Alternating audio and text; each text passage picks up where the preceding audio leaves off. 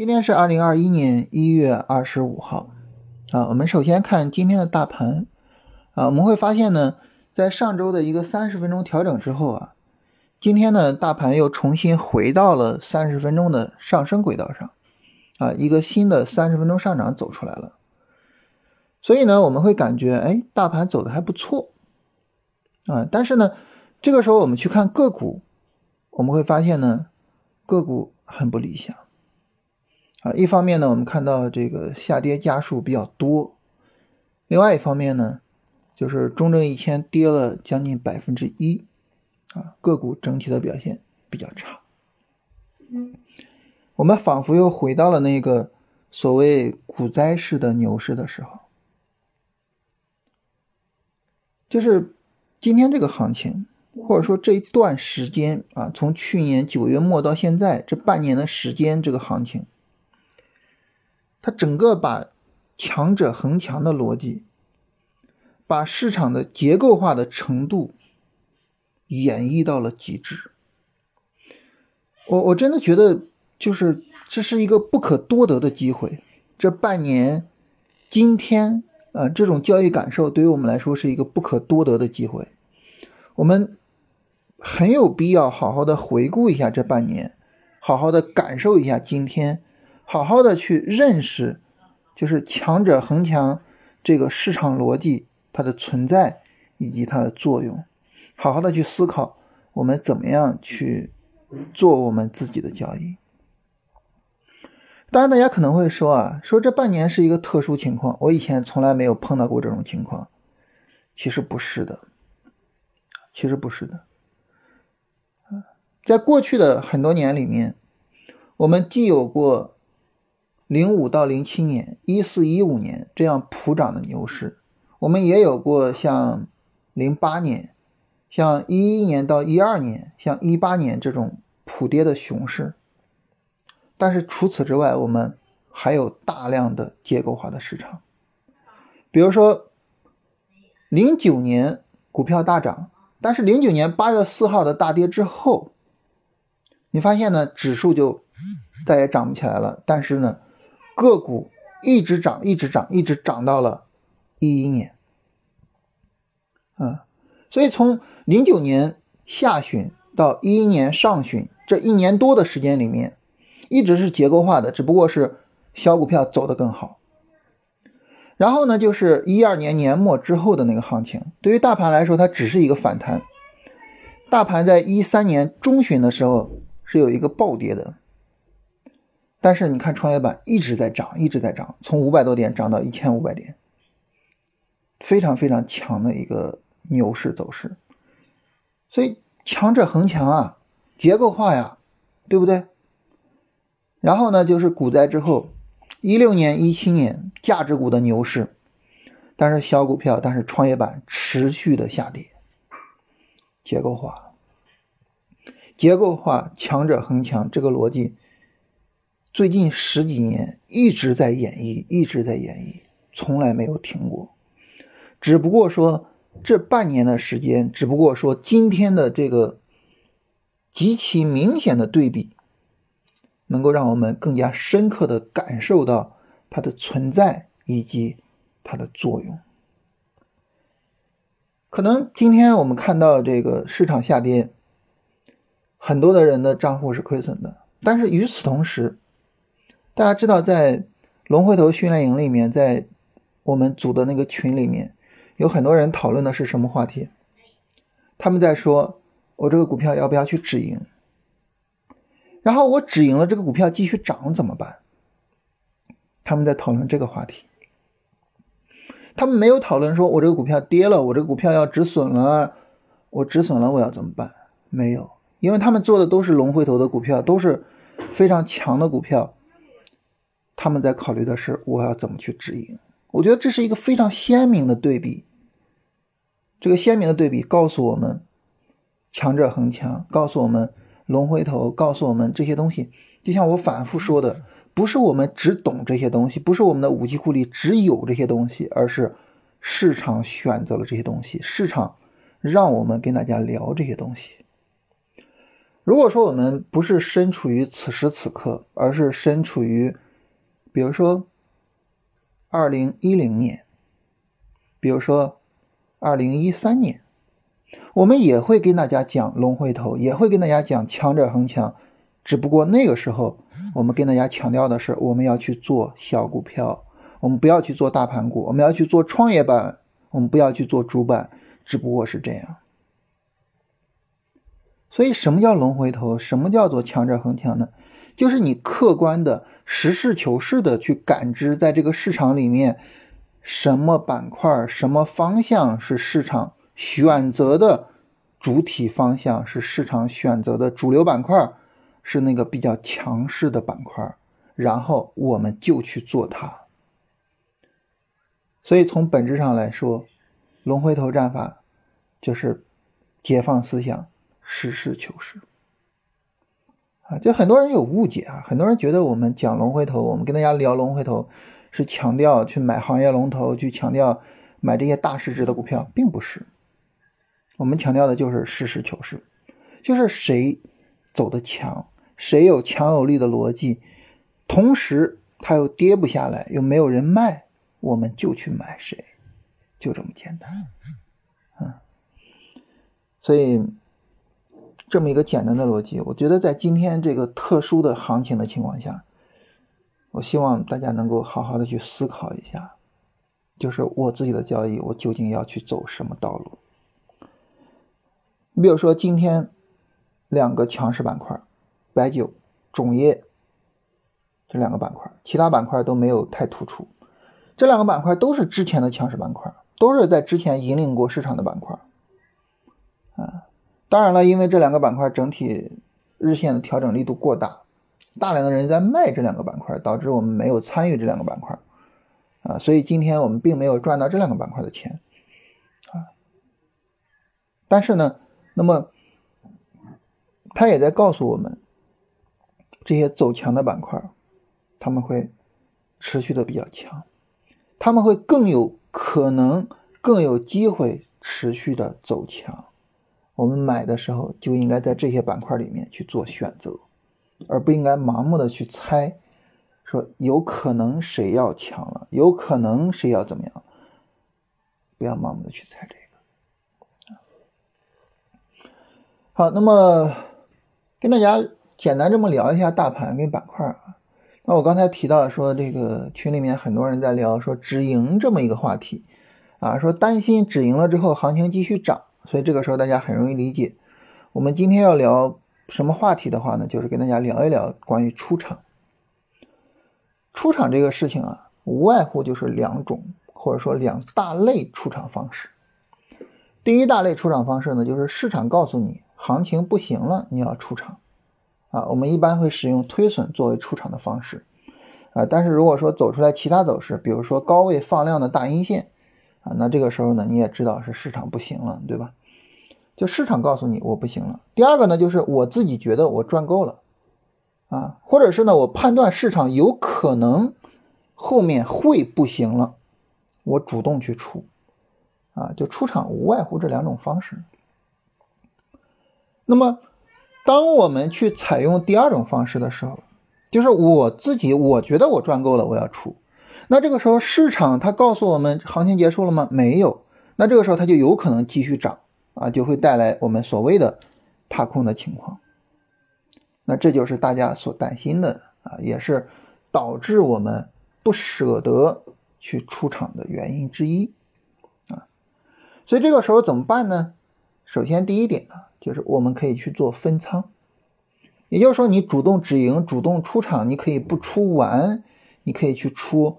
一部分，另外一部分呢，你就等市场给你信号，就等市场破位了，就等市场有顶部信息了，你再去出，对吧？它没有你就不出，啊，这是一种非常简单的啊，也是一种比较有效的处理方式，啊，有一部分利润我先兑现了，另外一部分仓位呢，我拿着去搏一个更大的利润，没问题。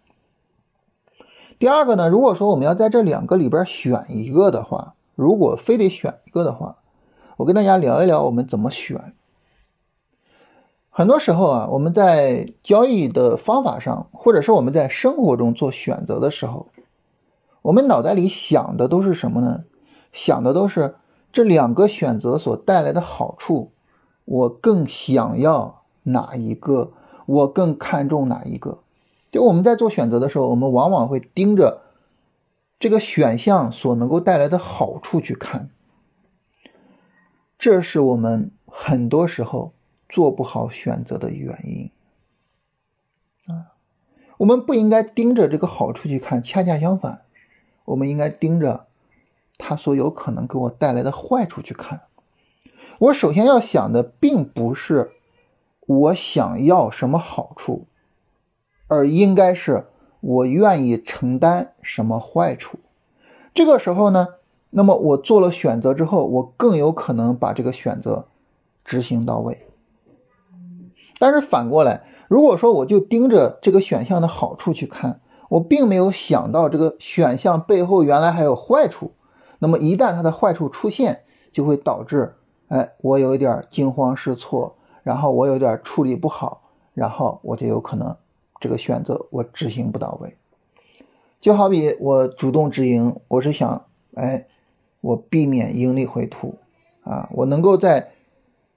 比较大的利润的情况下，把这个利润放进口袋，但是我们没有想到，我止盈了之后它还继续涨，我没有想到我这个选择居然还有坏处，然后呢，然后我就开始很痛苦，很难受，以至于我下一次就不敢去主动止盈了。所以，当你只盯着它的好处的时候，其实你是做不好选择，做不好选择的这个执行的。所以，我们要去考虑。这个选项的坏处，以及我要承受哪个坏处？当我们去做止盈的时候，我们有什么坏处呢？这个坏处就是我把这个股票卖掉了，但是呢，它其实有更大的空间。当然，这个我没办法预测，因为我也没办法卖到最尖尖上，是吧？我也不可能卖到价格的最高点上，所以这个事情我没办法预测啊。那我只能事后一看，哦，我卖错了啊，市场还有更高峰，这是第一点。第二点是什么呢？第二点是我们考虑一个问题，就是反过来的。如果说我非得等一个顶部信息，我非得等市场告诉我，哎，这个行情不行了，那我有什么坏处呢？它的坏处就是我必然会有一个盈利回吐。就好比在周五的节目里边啊，评论区有一位朋友说啊，说这个贵州轮胎，哎，这个股票呢，它一直走的挺好。啊，然后呢，基本面也有利好消息，但是呢，在高位冲高回落怎么办？那很明显啊，冲高回落，而且是放量的阴线，肯定是要出场的。但是你这个时候出场呢，它就是一个顶部信息的出场，这就需要去承受盈利回吐。那好，这就是它的坏处。那这两个坏处，你更愿意承受哪一个呢？你更愿意说，我卖掉之后它继续涨呢，还是更愿意我承受盈利回吐呢？当你把这个问题想明白了，你就知道你出场该怎么出了啊。但是这个问题想不明白啊，然后呢，就因为我们在训练营里面跟大家讲止盈，然后你就盲目的去做止盈，你就发现你会很难受，你会很痛苦。所以，我今天想跟大家强调的，并不是说我们要选择什么样的出场方式，我是想跟大家强调，我们怎么去做选择。我们在做选择的时候，不要老盯着一个选项的好处，而是反过来要盯着这个选项的坏处。啊，只有这样，你才能够把选择做好。来看一下大家的上周五的问题啊，有朋友问这个煤炭能不能走强？煤炭整体的这个走势在高位上啊，从波段的角度，其实这个波段回调并不差，但是呢，很明显它比大盘走的弱，所以短线上来说，我们并不是太看好煤炭，也没有准备去做它。啊，有朋友问说，我不会去止盈啊，这个买了 ETF 赚了一点点就飞了，那么这个时候它又涉及到一个问题，就是当我们说，哎，我要在两个选项去做选择的时候。那么它是不是有一个最基本的要求？就这两个选项，你是能够去做到的呀？对吧？它是不是有这么一个基本的要求？但是你说啊，我选止盈，但是我不会止盈，那你就不要去选止盈，这是起码的，是吧？这是起码的啊。所以，如果你说我不会止盈，那你就老老实实的，没有顶部信息我就不走，你就老实一点，老老实实的这么做就可以了。但你说赚五个点就可以止盈吗？这个明显有点太少了啊，明显有点太少了。关于止盈的方式，就怎么样做止盈，这个我们可以明天聊一下，好吧？然后有朋友问券商啊，这个。券商最近能不能爆发？券商跟煤炭一样，就整体一个大的波段调整其实并不差，但是呢，最近比大盘数啊不是那么看好。啊，下边有朋友评论这个，因为因为呃咱们这个收听量越来越高啊，所以可能会有一些新朋友啊不太习惯我们风格的，这些新朋友有的可能会比较喜欢，有的可能会觉得哇你都是废话什么的，很正常啊。因为大家刚开始接触，就好比两个人刚认识啊，我们需要一个熟悉的过程，好吧？嗯，有朋友问恒力石化三十分钟是不是顶背离了？这个时候应该怎么办？很明显可以止盈一些，对吧？很明显可以止盈一些啊。有朋友说让抽空讲一讲《股票魔法师》这本书啊。这本书可以找时间跟大家聊一下啊，非常非常好的一本书啊。当然，因为最近在做训练营，应该没这个时间。呃，我们可以在过年的时候，或者是年后给大家安排一下这个事情。然后这位朋友说啊，关键是我们怎么知道回调后能不能买，能不能做呢？这个重点是看回调的力度啊，就是在回调的时候，它跌是不是跌的比较厉害？它的阴线是不是有阴线放量？总体上来说，就是是不是有很多人在卖它？如果有很多人卖，那么很自然这个就不能买；如果没有很多人卖，那就可以去买啊。这是一个呃最简单的条件。怎么去买龙回头战法啊？大家直接搜索龙回头战法，然后就能够看到我们龙回头战法的专辑啊，然后就可以去购买。但是训练营现在已经买不了了啊，训练营已经关闭了啊，因为现在正在进行中啊，所以已经关闭了。房地产行业怎么样？房地产前两天呢曾经涨过一下，但是总体上的延续性非常差，因为房地产它整体上是一个下跌过程中的一个板块啊，这种板块想要起来，你至少突破前高再说啊，所以房地产我反复的说，就是这个板块不用去看。呃，然后西藏城投，西藏城投呢，这只个股走势是没有问题的啊，就是需要等调整展开看情况啊。当然，目前的走势是没问题的，是突破了前高的，但是需要等调整下来啊，需要等调整下来。有朋友说啊，这个龙回头的方法很好，但是呢，符合的股票百里挑一啊，怎么去找到他们？首先啊，我必须得夸一点。就是你非常深刻的理解了龙回头战法，为什么呢？因为龙回头战法非常非常基本的一条，就是我要做的股票一定是百里挑一的。大家可能会觉得百里挑一是一个非常严格的要求啊，但其实并不是。为什么呢？你想，我们一共是四千只股票，你百里挑一是多少只呢？是四十只。大家想一想，你账户里边可曾同时持有四十只股票？没有过吧，对吧？所以百里挑一实际上已经比较宽松了啊。那我们怎么找到这些股票呢？就是每天去记录好什么板块比较强，这个板块里面什么股票涨停了或者涨了百分之九以上啊。一般我会把涨百分之九以上都记录下来。然后等这个板块走出回调，然后再看我记录的这些个股它的回调的情况。如果回调力度不大，就可以去做了。所以你所需要做的事情就两件事儿：第一，记录好每天的强势板块和对应的个股；第二，做好跟踪。只需要做这两件事情就行了，其他的不用去做。所以你大概每天可能需要个一两个小时的时间。嗯，有朋友说，如果说某个板块忽然连续走强你看，忽然连续走强，这就意味着什么呢？哎，这个板块它可能是一个下跌的板块，啊，是吧？上涨的板块我们一般不说忽然连续走强，啊，它就是持续走强。但这里边呢，有个股提前于板块走了龙回头，也就是说，板块还没有回调呢，个股回调了。那这个时候怎么办呢？这个时候你等板块回调，等板块回调。为什么呢？你想哈，板块还在持续上涨，而且这个板块可能还没有那么强。这个时候它个股已经回调了，这说明什么？说明个股比板块还要弱啊，本身这个板块可能就未必那么强。那么个股又比板块要弱，那我为什么要去做这个个股呢？对吧？所以要等板块回调，等板块到回调，然后到时候看情况。啊，就是有些时候啊，我们会发现板块跟个股它可能跟大盘走独立走势。啊，我跟大家每天聊大盘呢，可能对这个个股的操作指导意义没有那么强，但是。板块对个股的指导意义绝对是非常强的，啊，大盘如果说对个股的指导意义还没有那么强，板块一定是非常强的。